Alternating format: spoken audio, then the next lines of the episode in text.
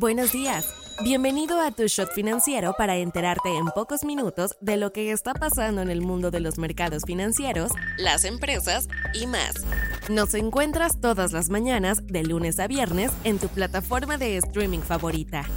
Esto es Tu Shot Financiero, un podcast de Business Drive traído a ti por Inventa.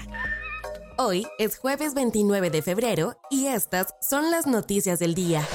¿Con qué empezamos? Durante el cuarto trimestre del 2023, la economía de Estados Unidos logró crecer un nivel del 3.2% a tasa anualizada. Así lo revelaron las cifras del Departamento de Estadísticas Laborales. El ritmo de crecimiento fue sólido gracias al fuerte gasto por parte de los consumidores en la temporada de fin de año.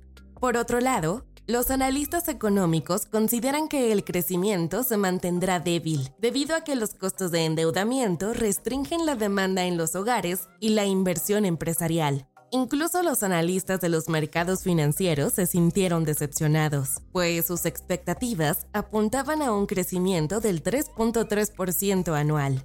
Afortunadamente, este dato ha aliviado los temores de que ocurra una recesión en la economía estadounidense nacional.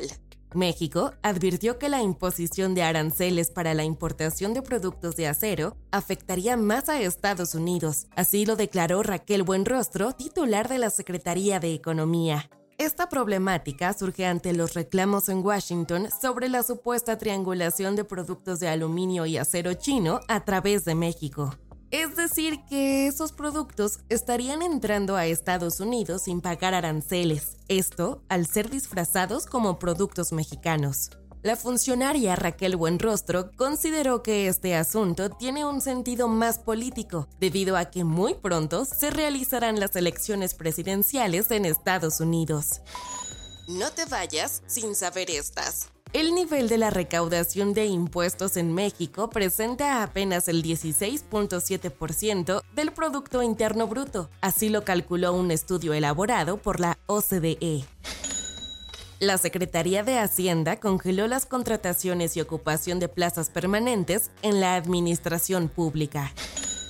México se logró colocar como el país con mayor crecimiento en el comercio electrónico durante el 2023. Mark Zuckerberg se reunió con los máximos responsables de Samsung y LG para hablar sobre colaboraciones en la inteligencia artificial.